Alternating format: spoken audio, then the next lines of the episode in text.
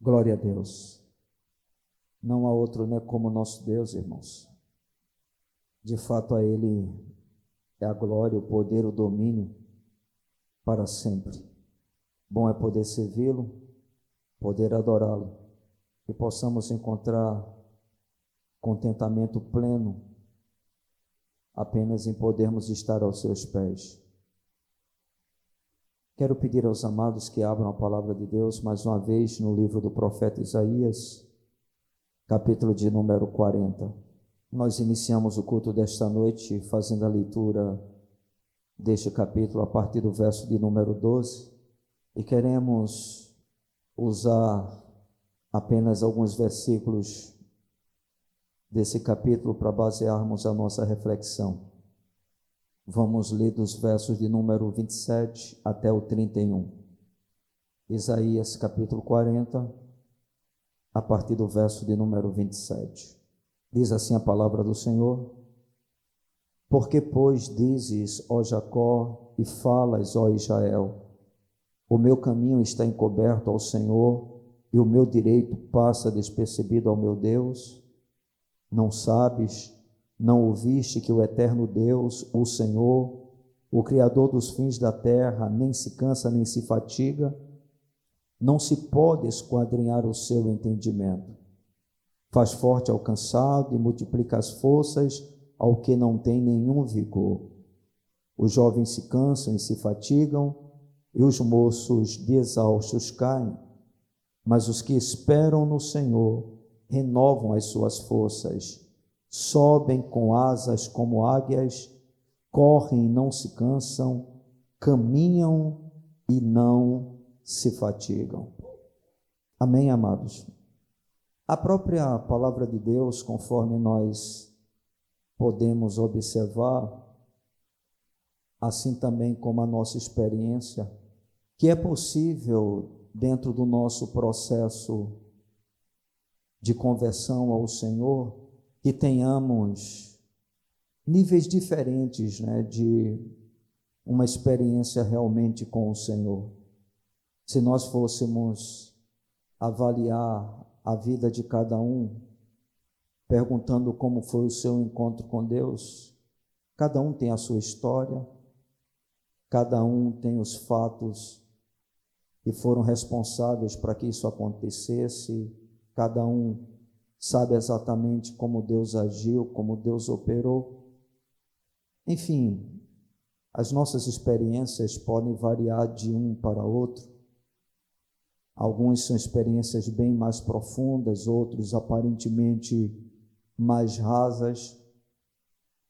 Mas uma coisa que eu gostaria que os irmãos compreendessem é que o que torna a nossa fé inabalável sobretudo nos momentos que nós vivemos de angústia, de aflição, de adversidade, não é propriamente a experiência que nós temos no momento da nossa conversão ou da nossa salvação. Na verdade, o que torna a nossa fé inabalável é o quanto nós sabemos sobre a pessoa de Deus. Ou seja, é o conhecimento de Deus de uma forma real, experiencial, verdadeira, que vai fazer toda a diferença nos momentos difíceis né, que todos nós passamos, que é algo comum à vida cristã. A gente já falou várias vezes, e quem é cristão sabe disso, que não existe uma caminhada com o Senhor sem lutas, sem dificuldades. O Evangelho não promete isso. Na verdade, ele promete exatamente o contrário. Ao ponto da palavra do Senhor afirmar que quanto mais piedosamente nós quisermos viver, ou seja, quanto mais a sério a gente levar a palavra de Deus, mas nós vamos sofrer as consequências desse tipo de decisão e de atitude.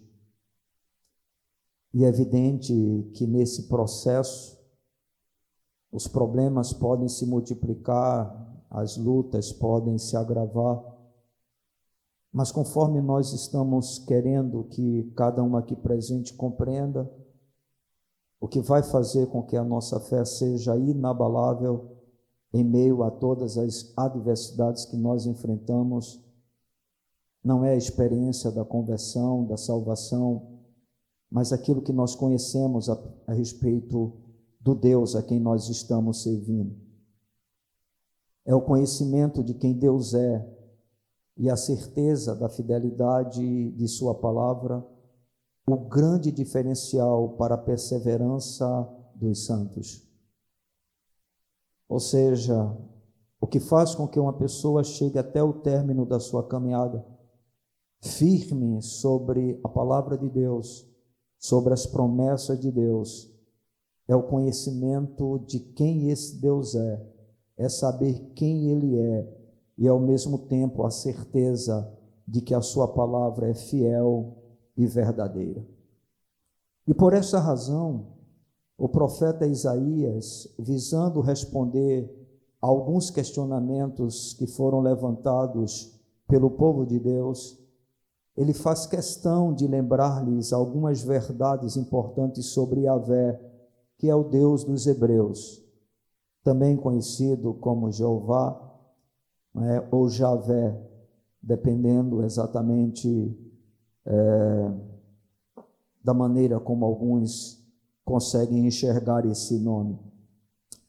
E Isaías vai fazer essa lembrança a respeito de quem esse Deus é, porque parece que diante do momento que eles estavam vivendo, eles pareciam ter esquecido justamente dessas coisas. E eu queria né, justamente tratar com os amados aqui presentes a respeito disso, para que a nossa fé ela possa estar cada vez mais alicerçada na palavra e no caráter de Deus. Precisamos saber quem Deus é e conhecer a Sua palavra e nela estarmos firmados o suficiente para que absolutamente nada possa nos separar do amor de Deus que está em Cristo Jesus, o nosso Senhor. E o que é que Isaías vai lembrar a nação de Israel sobre a pessoa de Deus? No versículo de número 27, ele diz assim: Porque, pois, dizes, ó Jacó, e falas, ó Israel, o meu caminho está encoberto ao Senhor, e o meu direito passa despercebido ao meu Deus. Observem que o povo, quando Isaías foi usado pelo Senhor para trazer essa palavra profética, estava de alguma forma desconfiando em relação a esse Deus que eles depositavam a sua fé e a sua esperança. Quando esse povo diz: O meu caminho está encoberto ao Senhor, dá a entender que é como se Deus não estivesse percebendo, observando, vendo o momento que o povo estava vivendo. Acredito que essa é uma pergunta normal que muitas vezes se levanta em cada um de nós, lá no íntimo do nosso coração. Como se Deus estivesse indiferente àquilo que estamos passando, ou até mesmo se Ele não estivesse percebendo, né, vendo o que nós estamos vivendo e sofrendo naquele momento. E essa é a pergunta que está sendo feita pelo povo: o meu caminho está encoberto ao Senhor, e acrescenta mais: que o meu direito passa despercebido ao meu Deus. Ou seja, o povo estava sem entender o porquê do aparente silêncio de Deus diante da circunstância que eles estavam vivendo porque eles tinham experimentado um período de cativeiro ou estavam ainda no processo de cativeiro lá em Babilônia, e esse povo não conseguia compreender porque Deus, ele permanecia como se estivesse indiferente a tudo isso, não julgando os seus opressores, não julgando os inimigos de Israel, não tomando uma atitude de juízo contra a nação que havia levado Israel cativo, e esse povo está, de certa maneira, desconfiado a respeito de quem é o Senhor ou por que Deus está né, procedendo desta maneira.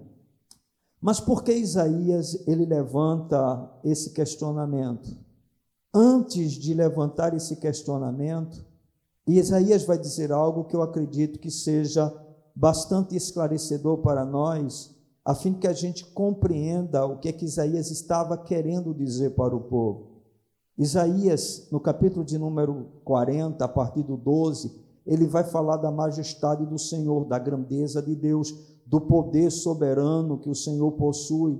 E quando chega especificamente no versículo de número 26, Isaías diz o seguinte: Levantai ao alto os olhos e vede. Quem criou estas coisas? Aquele que faz sair o seu exército de estrelas, todas bem contadas, as quais ele chama pelo nome, por ser ele grande em força e forte em poder, nenhuma só venha a faltar. Bendito seja o nome do Senhor. Isaías está procurando fazer com que o povo perceba, compreenda que é impossível se questionar o cuidado de Deus para com o seu povo. Ou seja, o cuidado de Deus para com o seu povo, ele é inquestionável e ilimitado. Quando Isaías fala sobre o poder de Deus em toda a sua criação, e de forma específica, ele cita no versículo de número 6 exatamente este Deus que faz sair o seu exército de estrelas, todas bem contadas, as quais ele chama pelo nome, e diz: por ser ele grande em força e forte em poder, nenhuma só vem a faltar. Isaías está dizendo o seguinte: olha, se Deus ele cuida de uma forma tão gloriosa de coisas que sequer vida possuem, por que é que vocês estão preocupados com isso? Por que é que vocês estão achando que Deus esqueceu de vocês? Por que é que vocês estão se atormentando como se Deus não tivesse feito ainda o seu justo juízo? Por que é que vocês estão inquietos com isso? E isso, irmãos, é muito forte, porque Isaías vai dar uma assim explicação, eu acredito até mais profunda do que aquela que vai ser apresentada por Jesus lá em Mateus no capítulo de número 6, a partir do versículo de número 25, se eu não me engano. Quando o Senhor Jesus, justamente para fazer com que o povo pudesse perceber a necessidade de confiar nele, a necessidade de depositar em Deus toda a sua confiança. Então Jesus ele vai mostrar que existe apenas um Deus e esse Deus ele tem que ser louvado, exaltado e nele depositado toda a sua fé. E ali o Senhor Jesus ele vai dizer, olha, por que que vocês estão preocupados com a vossa própria vida? com o que vocês vão comer, com o que vocês vão beber, ou quanto ao vosso corpo, não é? Pelo que vocês vão vestir. E ele começa a dizer: não é a vida mais do que o mantimento, não é o corpo mais do que as vestes ou os vestidos. E aí Jesus vai afirmar: olhem para as aves do céu, não é? elas não semeiam, elas não cegam, nem tampouco ajuntam em celeiros, e vosso Pai as alimenta. E o Senhor vai dizer: vocês não têm muito mais valor do que elas. E aí ele vai acrescenta: olhem os lírios do campo, não é? Como eles são belos, como eles são formosos, e eles não fazem absolutamente nada para que isso aconteça. E eles existem hoje, e logo, logo eles se dissipam, eles secam, eles morrem. Imagine o vosso Pai. Então o Senhor vai dizer: busque em primeiro lugar o reino de Deus e a sua justiça, e as outras coisas, as coisas que são realmente necessárias, o Pai vai acrescentar para vocês. Então Jesus ele procura fazer com que os seus discípulos aquietem o coração, entendendo o cuidado de Deus em relação às suas vidas, apresentando justamente que o que o cuidado de Deus com as aves e o cuidado de Deus com os lírios ou com as plantas. Agora Isaías, ele vai apresentar esse Deus majestoso. Ele está falando sobre o seu poder soberano. Ele está falando sobre a sua grandeza. Ele está falando sobre o controle absoluto que Deus tem do universo. E aí ele vai dizer o seguinte: que esse mesmo Deus é o Deus que faz sair o seu exército de estrelas e ele chama todas elas pelo nome e não deixa faltar nenhuma delas. Meus amados, eu já falei isso em outra ocasião, até de certa forma recente, e eu quero voltar a apresentar esse fato para vocês. O nosso universo, o universo que nós hoje temos, que o Senhor criou, ele é composto por milhões de galáxias. Essa galáxia que nós vivemos é apenas uma delas. Existem milhões de galáxias. E cada galáxia ela é composta de inúmeras milhões, milhões e milhões de estrelas. E segundo o que eu pude analisar dentro daquilo que eu pude pesquisar, hoje dizem, é evidente que isso é uma colocação talvez muito até abaixo do que realmente seja verdadeiro, que existe em média 10 sextilhões de estrelas em todo o universo. É um número incalculável que não dá para a gente colocar aqui sequer na parede de tanto zero que a gente vai ter. É algo assustador a grandeza desse Deus. Mas, irmãos, o que Isaías está dizendo é o seguinte: presta atenção nisso. Deus, ele tem um exército de estrelas esse exército de estrelas, ele conduz e ele chama cada uma delas pelo seu nome. É como se Isaías estivesse dizendo: Deus nunca vai esquecer de vocês. Se Deus ele trata dessa maneira coisas inanimadas que não possuem vida, Imagine vocês que são o meu povo e que têm uma aliança comigo. Irmãos, Deus nunca deixa de cuidar dos seus filhos. Deus nunca deixa de cuidar do seu povo. E esse cuidado ele é ilimitado. Ou seja, é um cuidado que não existe nada que possa impedir que Deus mantenha esse cuidado, absolutamente nada. Isso significa claramente que o Senhor é um Deus cuidadoso. Não importa o que a gente esteja passando ou vivendo, Deus está no cuidado da nossa vida. Não importa, importa o quanto aparentemente as promessas de Deus pareçam tardias, Deus está cuidando da nossa vida. E Ele não se esquece de nós. O versículo de número 28, a primeira parte diz assim: Não sabes, não ouviste que o eterno Deus, o Senhor, o Criador dos fins da terra, nem se cansa, nem se fatiga.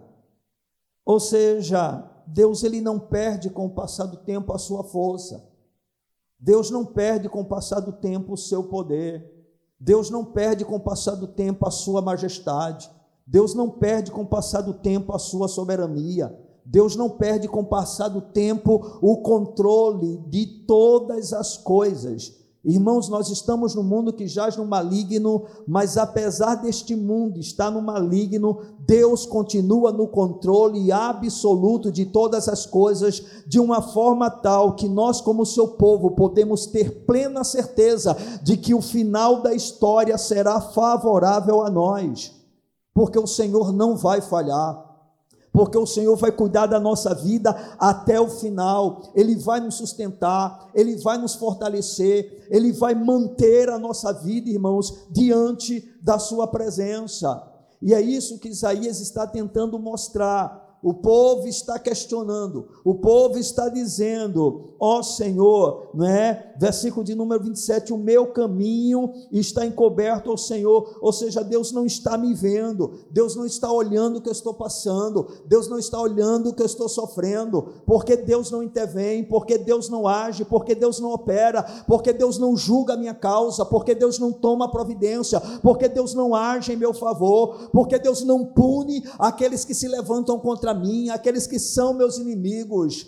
E aí nós podemos perceber que esse tipo de indagação feita pelo povo de Israel não fazia o menor sentido, porque Deus, ele tem o tempo todo seus olhos atentos sobre o seu povo. Bendito seja o nome do Senhor.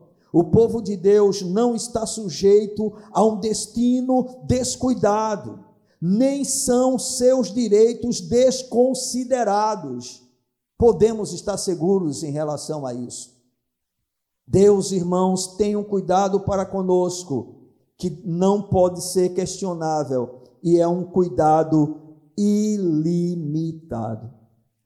Por isso que eu disse para você logo no início dessa ministração, que o, nos, que o que nos leva a termos uma fé perseverante e inabalável não é a experiência inicial da nossa conversão, porque experiência é importante, experiência ela é necessária, mas o que realmente torna uma fé inabalável é saber quem Deus é. Amém? Você já imaginou? Às vezes a gente diz: como é que Deus se lembra de mim? São 6 milhões, 6 bilhões, não 7 agora, né? Aproximadamente 7 bilhões de pessoas sobre a terra. Será que Deus tem tempo para mim? Será que Deus sabe quem eu sou? Ah, fique tranquilo, Ele sabe o nome de 6, 10 sextilhões de estrelas. E você já percebeu que essas estrelas, elas não colidem entre si? Vocês já perceberam que cada uma tem a sua própria tem o seu próprio nível de glória? Uma brilha mais, outra brilha menos. Cada uma tem a sua intensidade de fulgor. Tá tudo isso no universo, irmão, não está parado não, está se movimentando. E Deus mantém o controle absoluto de tudo isso. Nós não percebemos, irmãos, mas nós estamos no vácuo, literalmente no vácuo. E a nossa galáxia, ela tem milhões de estrelas, o tempo todo se movimentando, fora meteoros e coisas dessa natureza. E quem é que está no controle de tudo isso? Deus. Deus. Deus. E de quem é a nossa vida? De Deus. Ela pertence a Ele. Nós somos o povo chamado pelo seu nome. Ele tem uma aliança com um povo específico nessa terra no passado era a nação de Israel, no presente é a igreja. Igreja esta composta por gentios, dos quais nós nos incluímos, e pelos judeus que abraçaram a fé na pessoa de Jesus Cristo, irmãos. E aí imagino eu, né, fico pensando eu, bem se Deus ele não se esquece de dez sextilhões de estrelas. Ele vai esquecer da minha vida, da sua vida do povo de Deus. Ao povo de Deus está sendo humilhado, Deus está no trono. Amém. Aparentemente nós podemos ser derrotados, mas é só aparentemente, irmãos. Deus está cuidando de nós. Quando ele escreve a igreja de Filadélfia, o Senhor vai dizer: alguns de vocês serão mortos, mas não tem problema. Não tem problema, porque a vida de vocês me pertence e no tempo certo, no tempo certo, o Senhor fará justiça ao seu povo. Os inimigos de Deus terão que se prostrar diante dele forçosamente, porque Deus é o Senhor absoluto dos céus e da terra. Então, a primeira coisa que Isaías tenta lembrar a nação de Israel sobre Deus é que o seu cuidado é inquestionável e ilimitado. Presta atenção, irmãos, Deus está cuidando de nós. Às vezes nós sofremos mais do que devemos porque justamente né, pecamos, transgredimos o que a palavra do Senhor nos exorta, nos aconselha. Às vezes nós sofremos bastante como consequência disso. A nossa imprudência não fará com que Deus ele se é, feche os olhos e nos abençoe normalmente, irmãos. É, a partir do momento que nós erramos, que nós transgredimos a lei, a partir do momento que nós fazemos aquilo que o Senhor diz, vá no sentido diferente, nós vamos sofrer as consequências. Mas se nós somos o povo de Deus, se nós de fato entendemos que somos dele, não devemos nunca questionar. Para cada problema que nós enfrentamos, primeiro devemos confiar que temos um Deus que está no controle. Mas segundo, devemos buscar e sondar o nosso próprio coração Porque, por exemplo, problema financeiro, a maior parte dos problemas financeiros que nós vivenciamos na nossa vida não é a falta de cuidado de Deus, é a falta de observação dos princípios que a Sua palavra nos ensina. Tem gente que acha que apenas a fidelidade financeira, no que diz respeito à entrega dos dízimos, é suficiente para que alguém seja próspero, mas isso não é verdadeiro. E como eu posso provar isso? Simples. O ímpio, ele é dizimista. Ele dizima a Deus. E tem ímpio próspero. Às vezes encontramos pessoas que não são crentes mais organizadas financeiramente falando do que os crentes. E aí nós ficamos dizendo: bem, Deus não está cuidando de mim. Bem, Deus não pode cuidar de você se você quiser passar um cartão de crédito em uma coisa que você não necessita, com valor acima do que você pode pagar. Deus não pode cuidar de você se você empresta o teu cartão ou se torna fiador de alguém em que você não tem condições de assumir aquela dívida.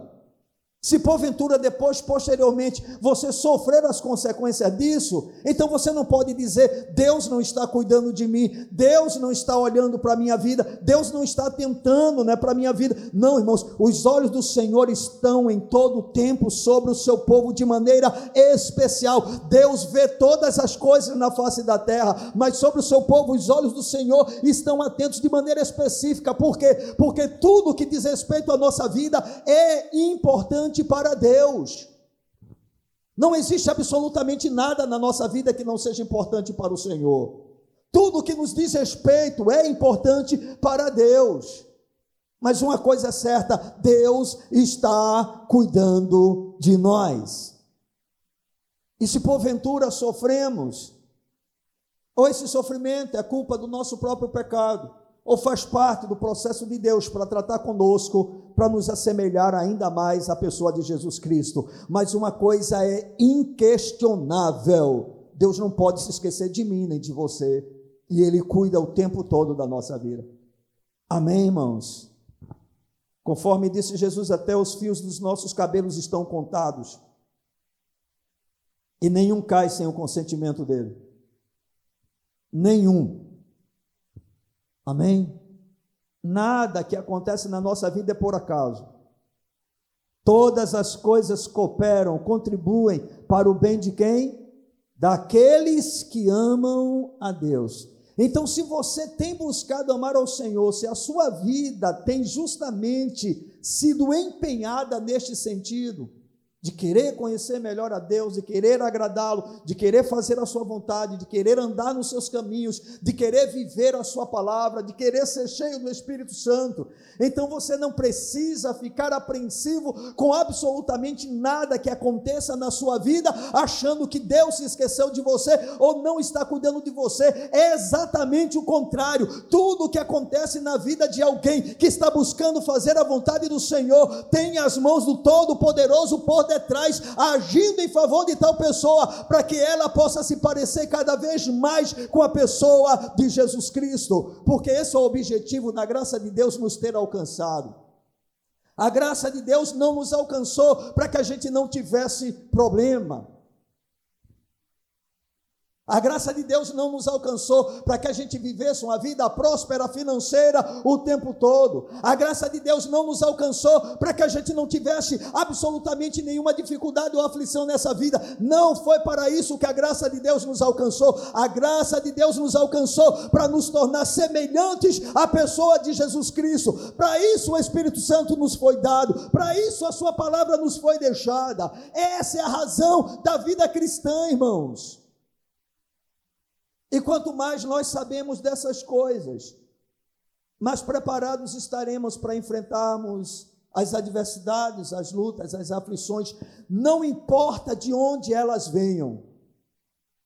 Não importa em qual área atinge a nossa vida, atingiu a nossa saúde, bem, aquilo que precisamos é a mesma coisa, atingiu a nossa família é a mesma coisa, atingiu a nossa vida financeira é a mesma coisa. O que precisamos saber quem Deus é.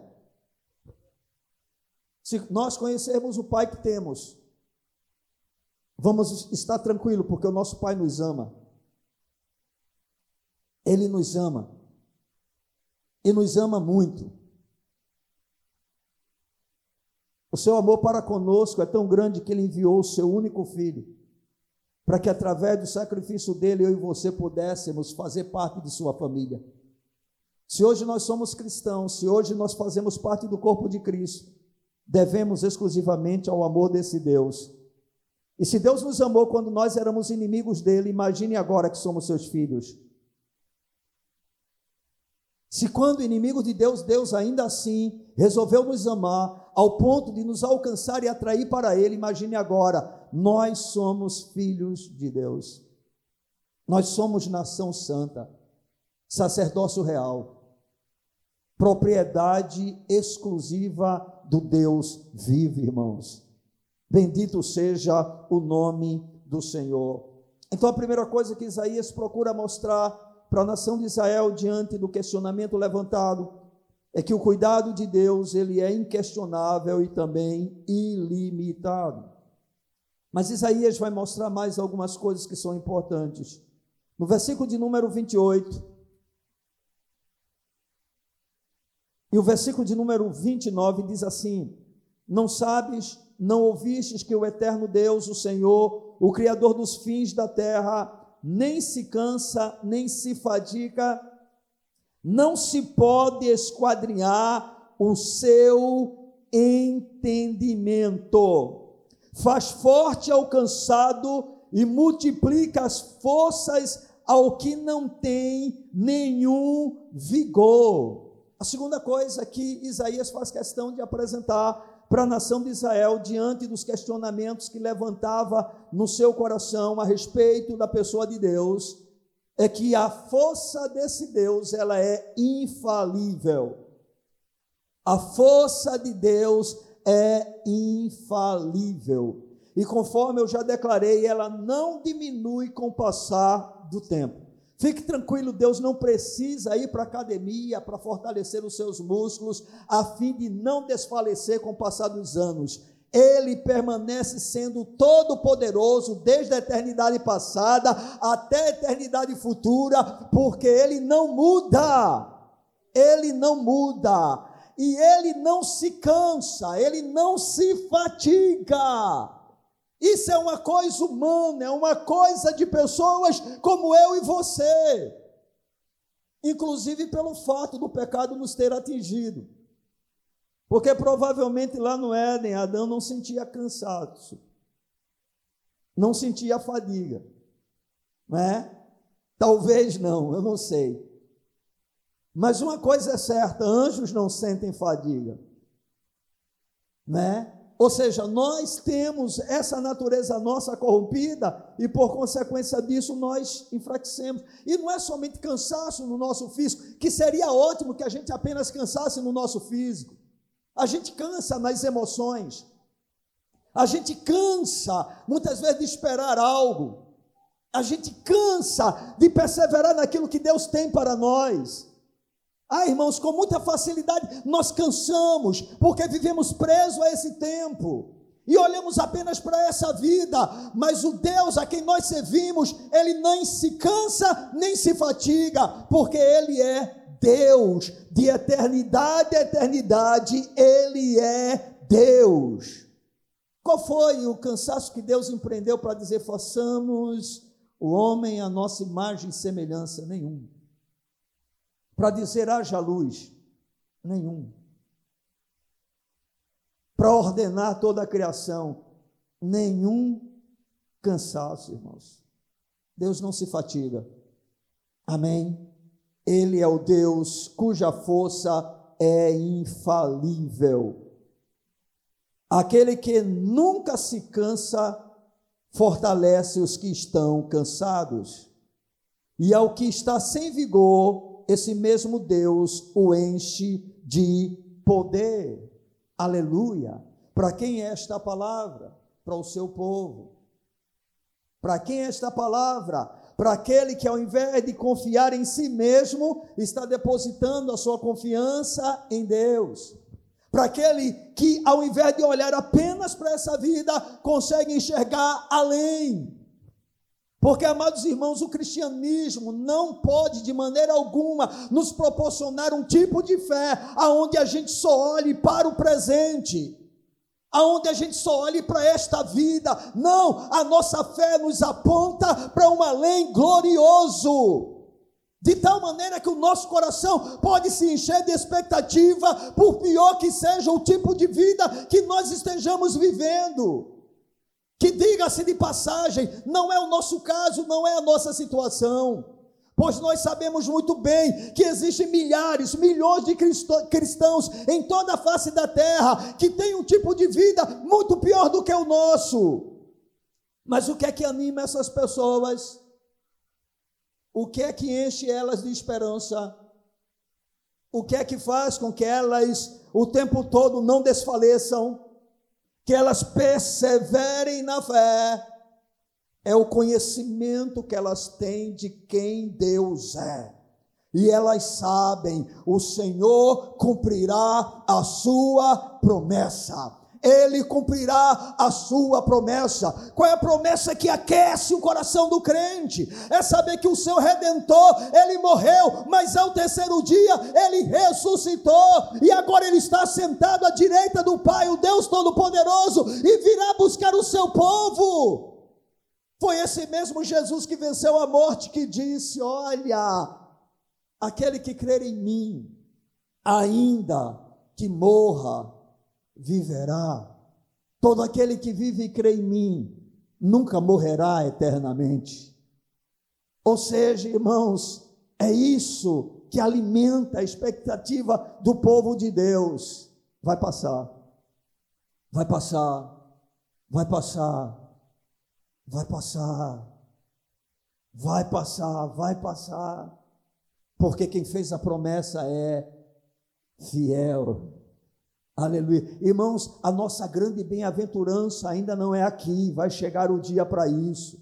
A nossa verdadeira felicidade não é aqui, irmãos. A nossa felicidade aqui oscila demais. Uma hora a gente está bem, uma outra hora a gente está mal, uma hora a gente está alegre, outra hora a gente está triste, uma hora está dando tudo certo, tem hora que está dando tudo errado, tem hora que está uma verdadeira bonança, tem hora que a tempestade parece que não vai passar. Não tem problema, irmãos. O nosso Deus é fiel. Amém. E é exatamente esse mesmo Deus que faz o que com o fraco, ele fortalece, que faz o que com o cansado, ele renova a força. É ele quem faz. Quando nós depositamos a confiança no homem, nós ficamos totalmente destruídos.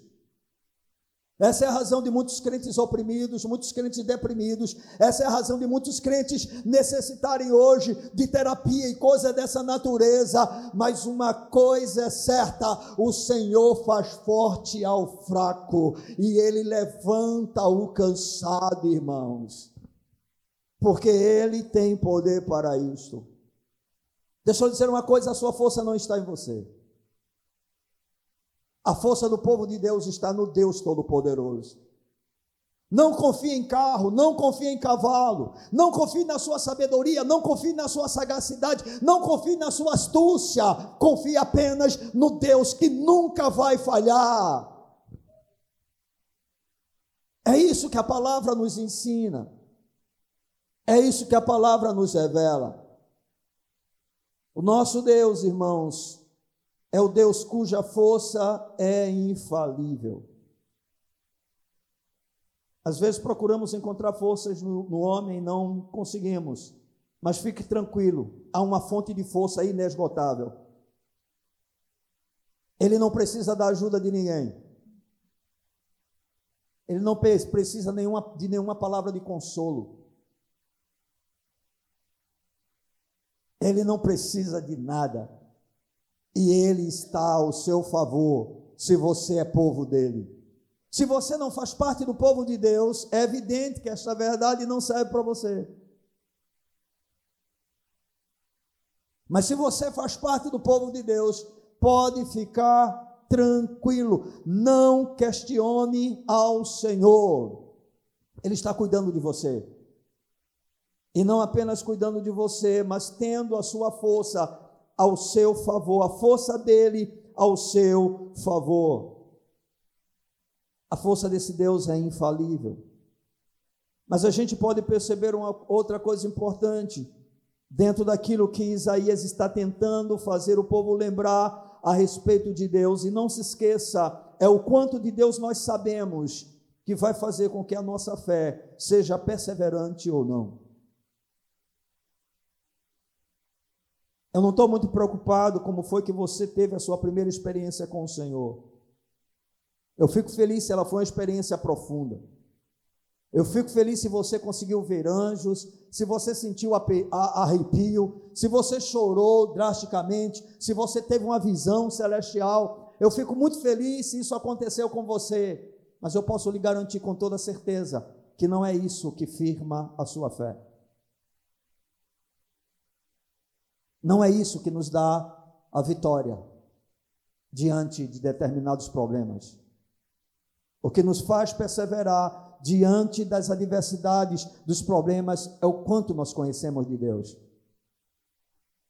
Quando Davi teve que enfrentar o gigante Golias, ele era apenas um jovem, um garoto.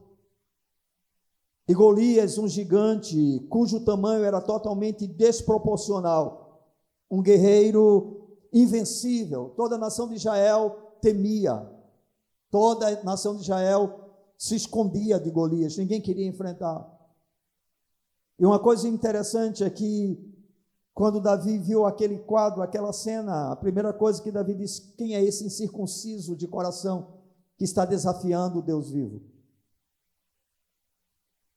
E ouviram isso, chegaram para o rei e disseram: tem um jovem aí que está dizendo quem é esse cara aí. Golias era respeitado, era invencível humanamente falando. Mas observe o que é que o conhecimento de Deus faz. Ele diz: quem é esse cara que está desafiando ao Deus vivo? ao Senhor dos exércitos.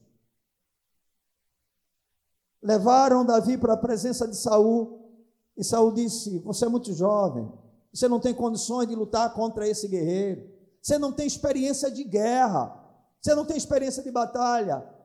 Aí, presta atenção às palavras de Davi. Eu estava no campo com as ovelhas, e de repente veio um leão e um urso. E eu matei o leão e o urso. Até aí, ó, que força Davi tinha. Davi era um cara muito valente, né? O Deus que me deu, que me fez vencer o leão e o urso, ele me fará vencer ao gigante. Ou seja, eu não tenho muita força, de fato você está correto. Eu não tenho experiência na batalha, mas eu tenho um Deus que é por mim.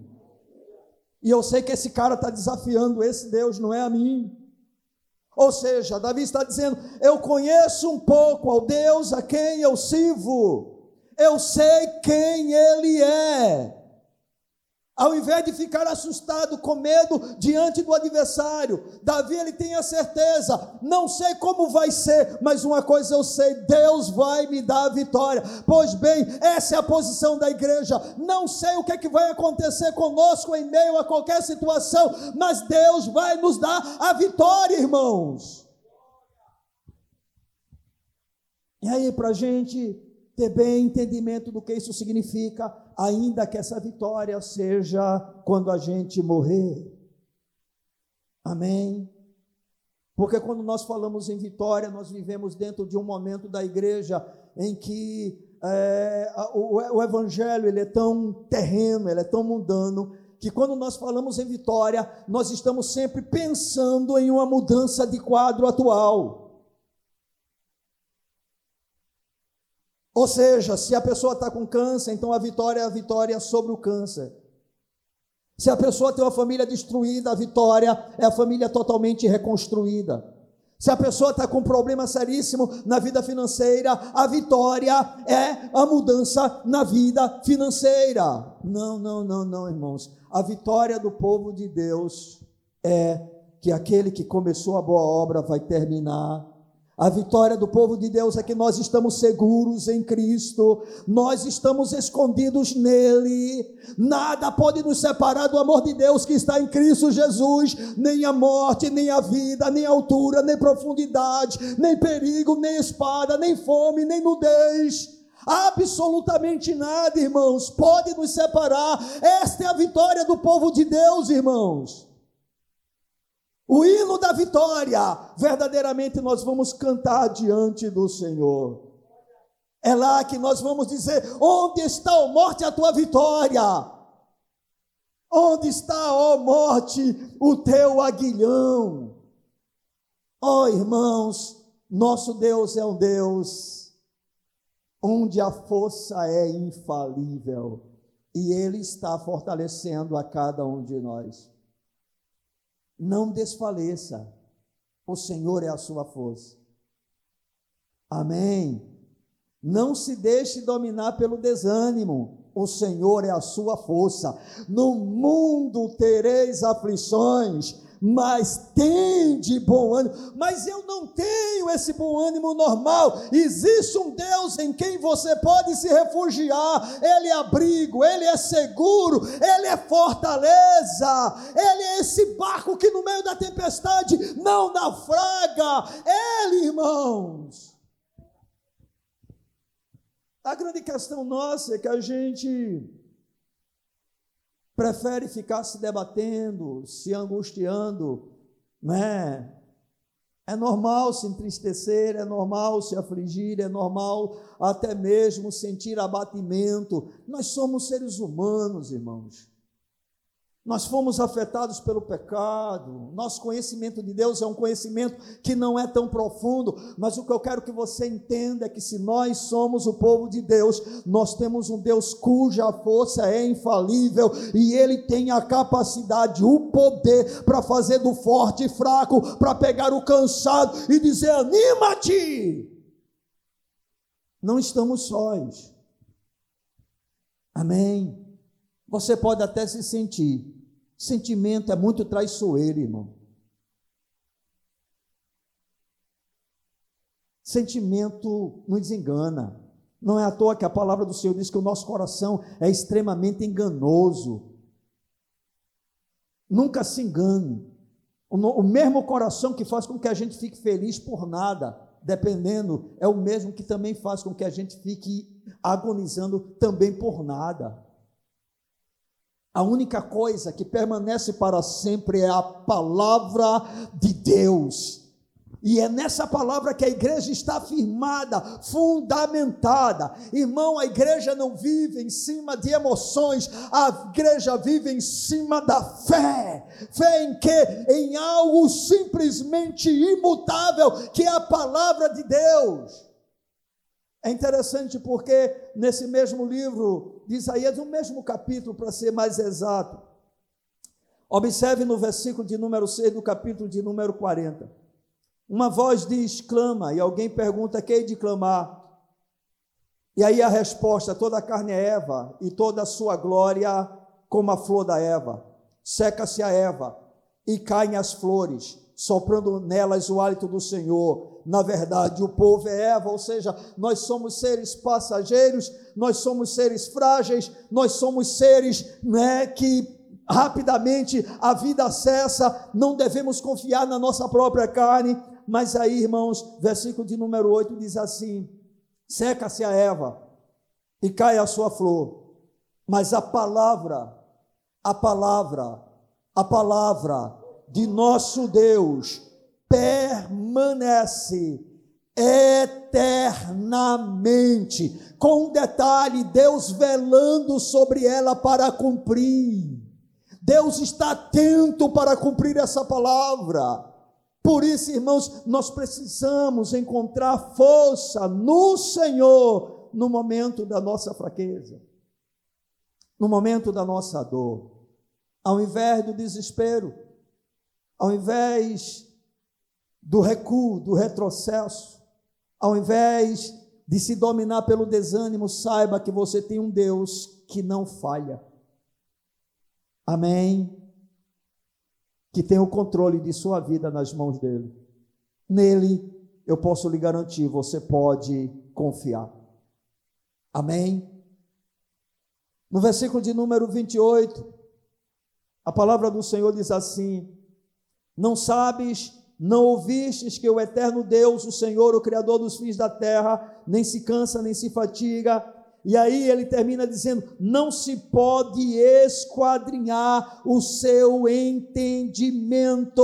Ou seja, outra coisa que o profeta vai procurar lembrar o povo de Deus naquela ocasião é que a percepção desse Deus, ela é insondável. Deus vê aonde ninguém vê e ninguém pode sondar o seu coração. É mais ou menos assim: aquieta-te, deixa comigo. Sabes de nada, inocente. Eu estou no controle de tudo. Ao invés de ficarmos nos debatendo com Deus, muitas vezes tentando entender o que se passa, devemos apenas confiar nele, porque ele é bom, porque ele é fiel. Percebam exatamente essa frase, versículo de número 28. Não se pode esquadrinhar o seu entendimento. As profundezas do coração de Deus são insondáveis. No livro de Jó, e aí eu peço que você mantenha a Bíblia aberta, no capítulo 40 de Isaías, mas volte um pouco comigo para Jó. No capítulo de número 5, o verso de número 9.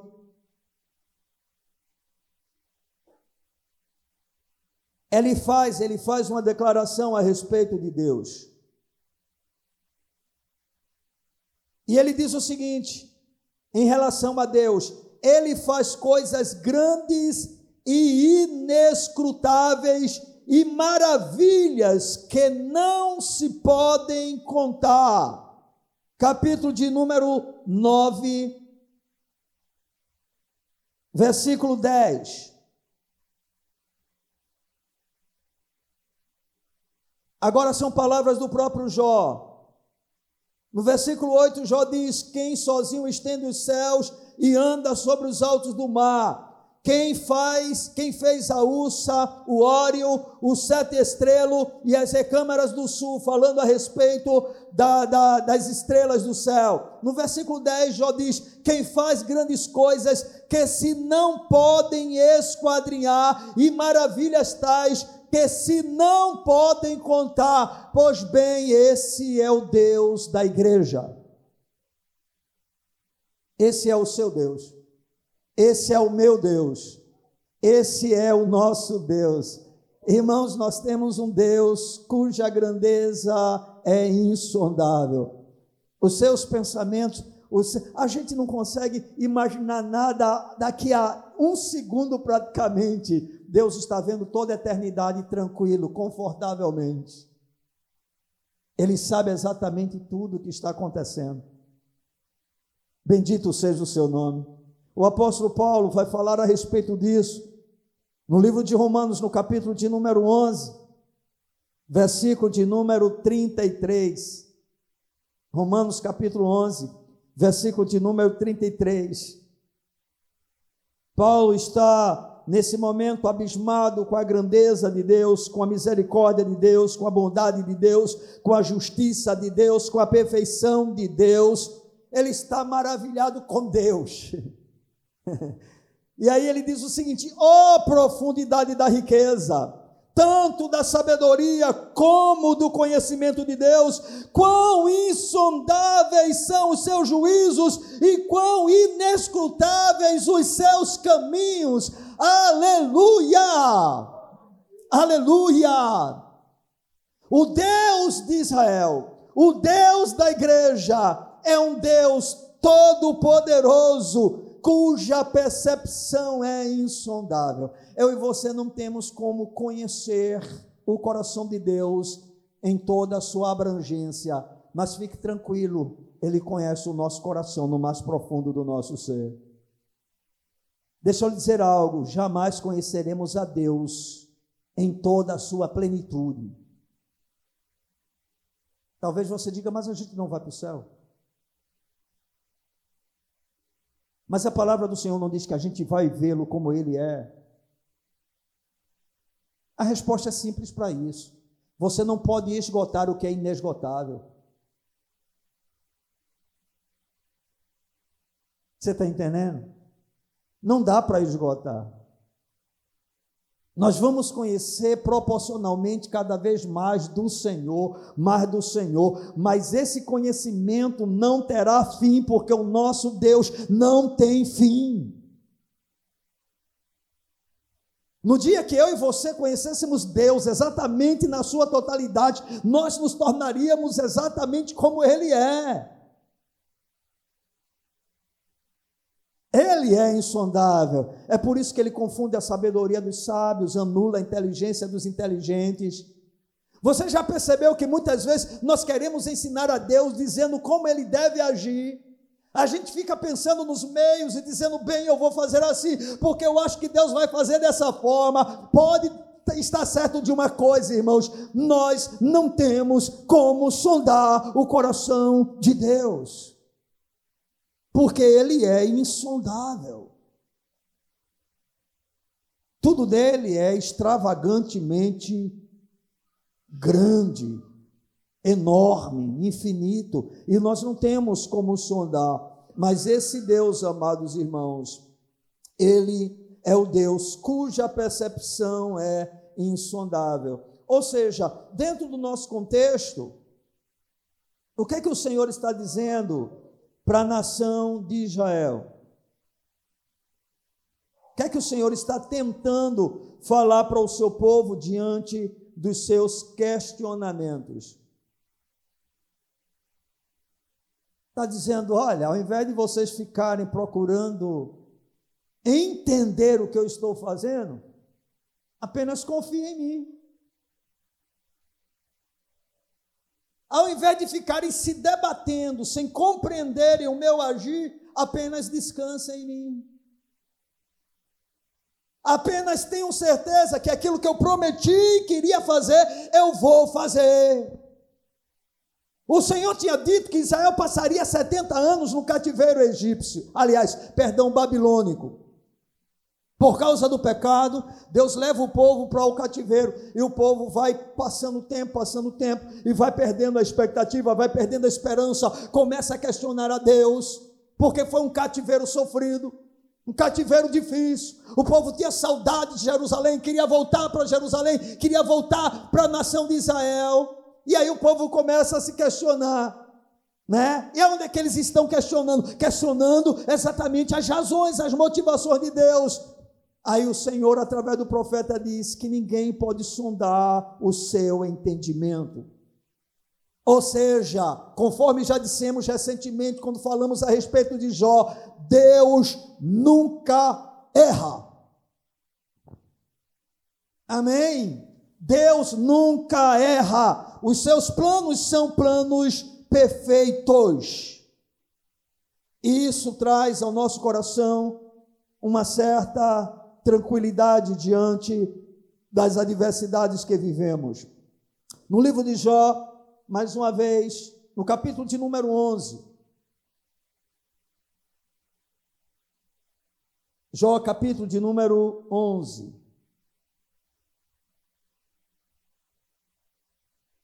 Do versículo de número 7 até o versículo de número 9.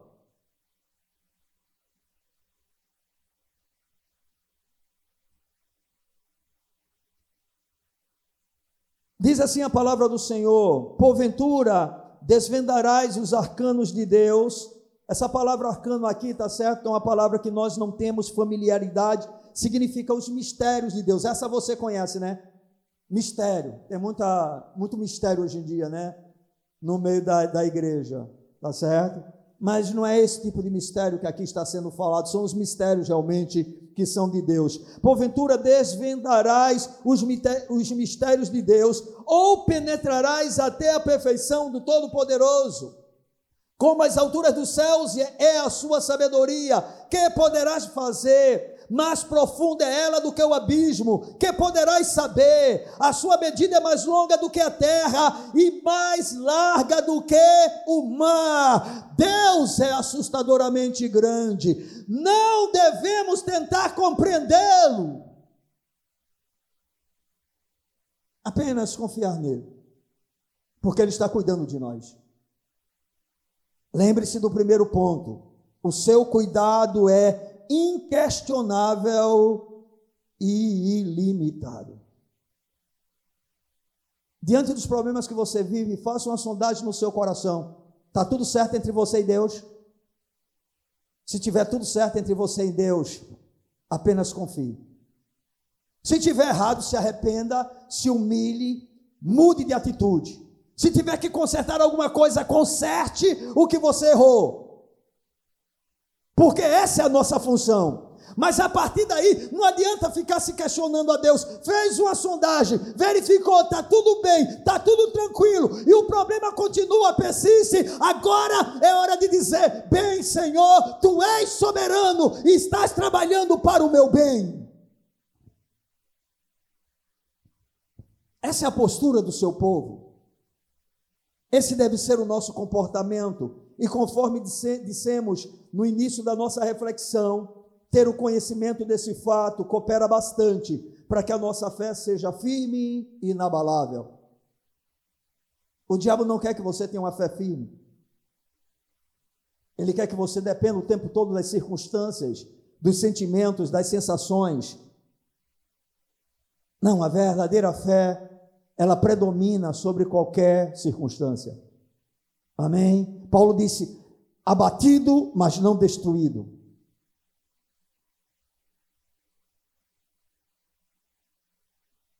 E por fim, eu queria ainda apresentar uma outra coisa que Isaías tenta fazer a nação de Israel saber, lembrar, que é que o sustento desse Deus ele é o tempo todo. Deus sustenta o seu povo incessantemente.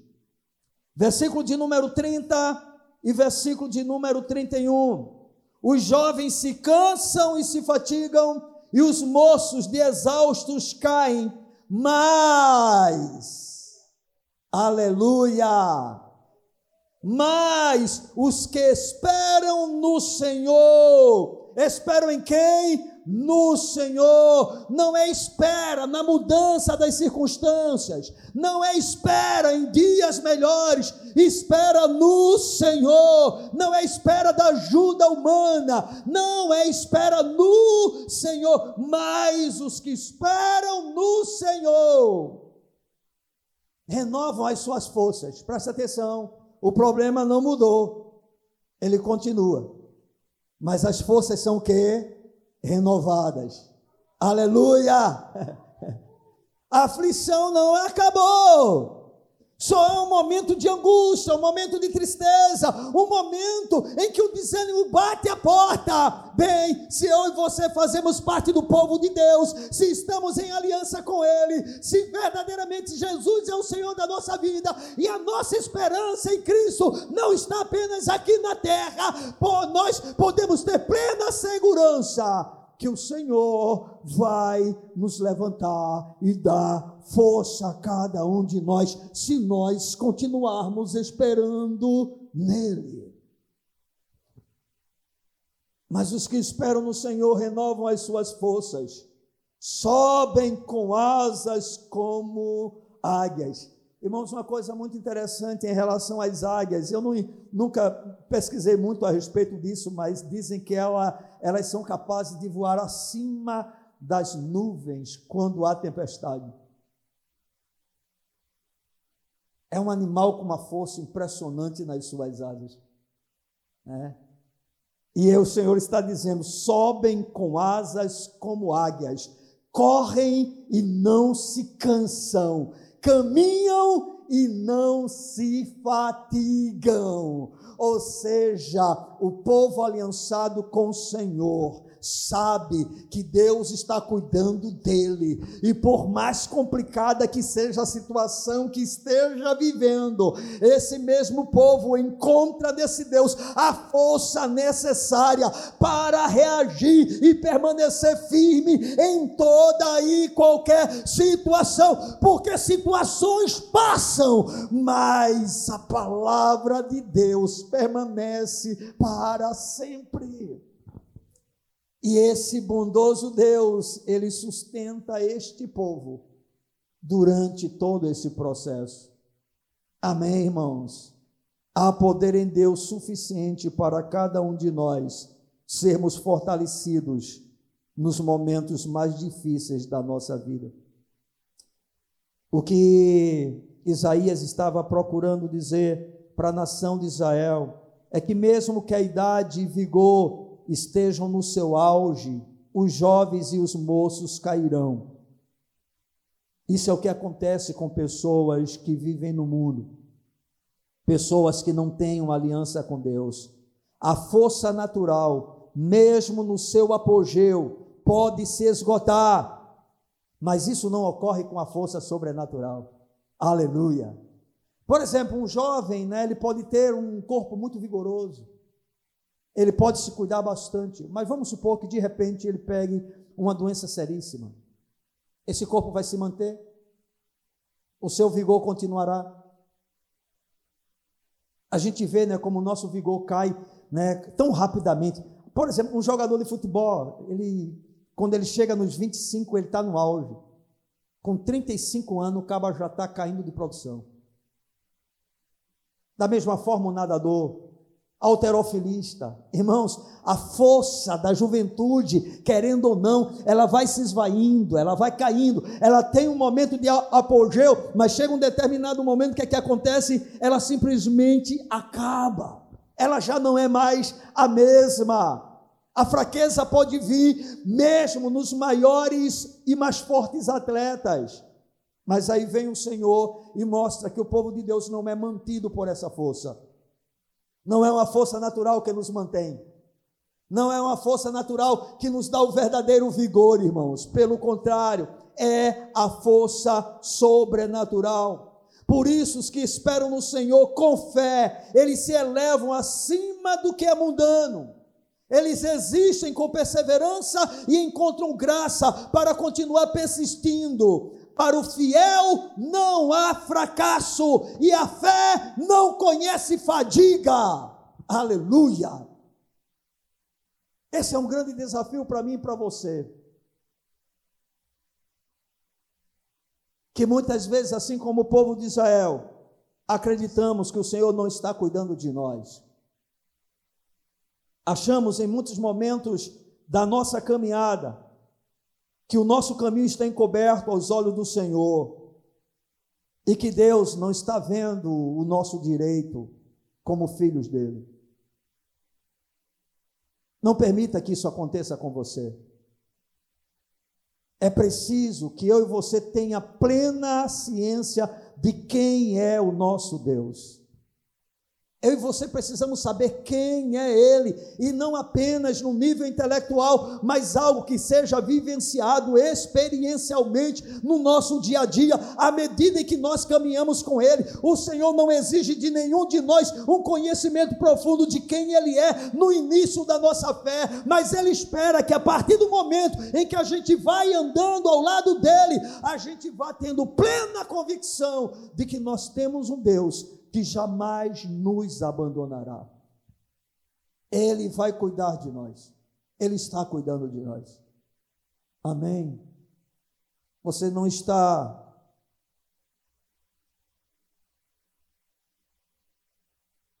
em meio a um percurso onde Deus não esteja cuidando de sua vida. Eu e você precisamos saber que a força desse Deus ela é infalível. É Ele quem dá vigor ao cansado e multiplica as forças. A percepção desse Deus é insondável, ou seja, Ele sabe o que é melhor para cada um de nós. Eu vou insistir com você, não tente compreender os caminhos do Senhor. Apenas confie nele.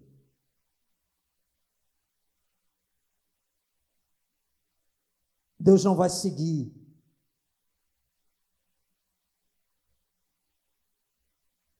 os seus planos, os seus planos. Ele vai seguir os dele.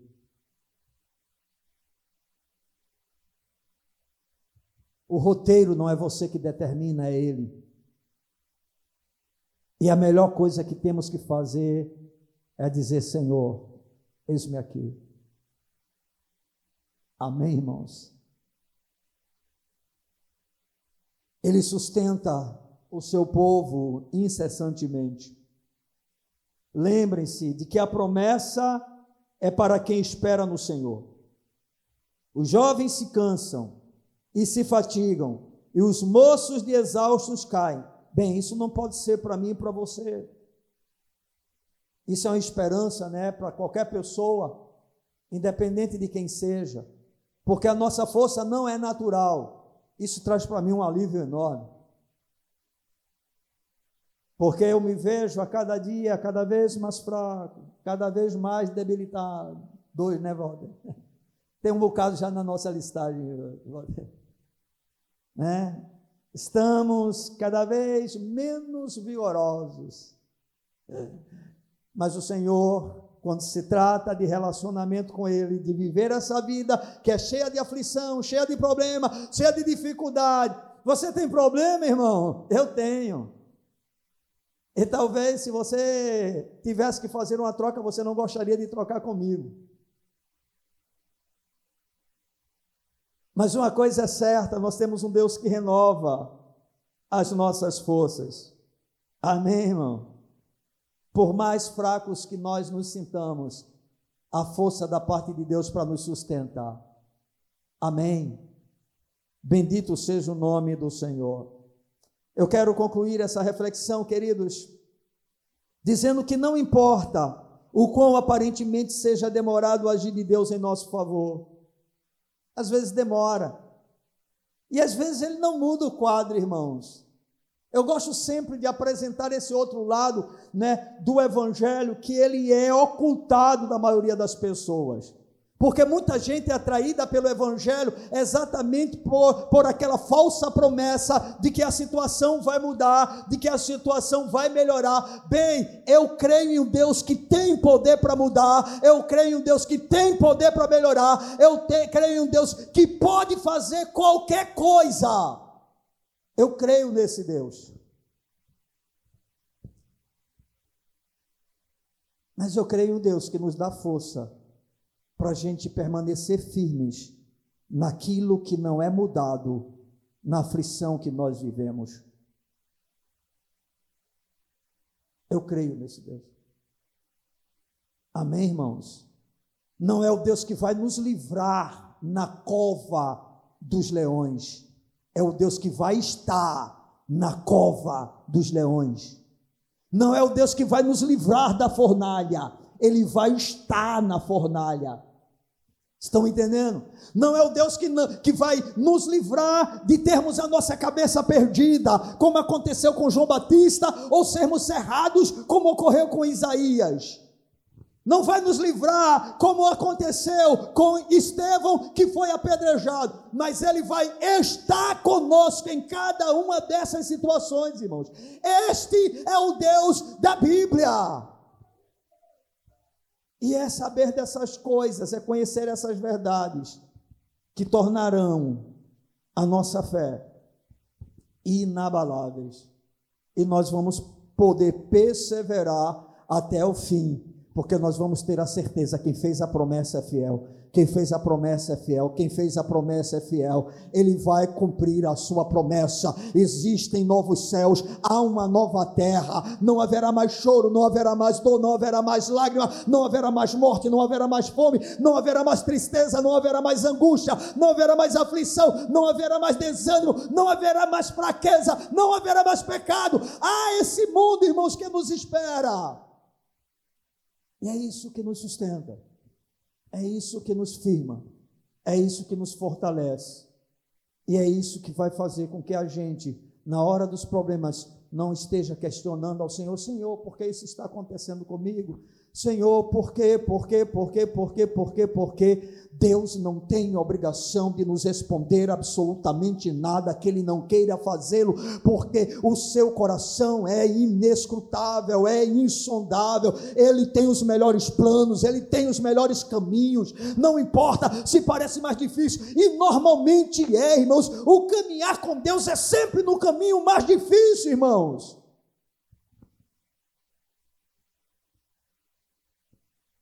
Qualquer mensagem do Evangelho que apresente apenas facilidade não é Evangelho. Evangelho diz: aquele que quiser vir após mim, negue-se a si mesmo, tome a cada dia a sua cruz e siga-me. Ou seja, o Evangelho nos convida a estarmos caminhando o tempo todo para morrer. A morte é o destino de todo cristão. E quando finalmente nós estivermos mortos para este mundo, não será mais nenhum problema viver realmente para Deus. Esse é o desafio que todos nós temos. Que o nosso bom Deus nos ajude, que Ele nos conceda a graça de termos o nosso entendimento aberto, a fim de compreendermos gradativamente quem Ele é pois conhecê-lo, conforme eu disse para vocês no início dessa mensagem, conhecer o Deus da Bíblia, conhecer o Deus da igreja, conhecer o Iavé da nação de Israel, saber quem ele é, é o segredo para que a gente possa perseverar até o fim como santos. Amém. E esse também é o segredo para que no meio das aflições a gente encontre a força necessária para termos um renovo na nossa vida e assim glorificarmos ao Senhor. Amém? Vamos ficar de pé na presença desse maravilhoso Deus que está aqui entre nós. Aleluia. Deus trouxe você a este lugar para dizer para você que não existe absolutamente nada na sua vida que ele não se preocupe. Tudo que diz respeito a você é importante para ele. E se você faz parte do seu povo, pode estar certo que ele está cuidando de você. Pode estar certo que ele tem força suficiente para sustentar a sua vida. Pode estar seguro de que ele conhece o que é melhor para você. Amém? Ao invés de ficar questionando esse Deus, confie nele. Ele é bom.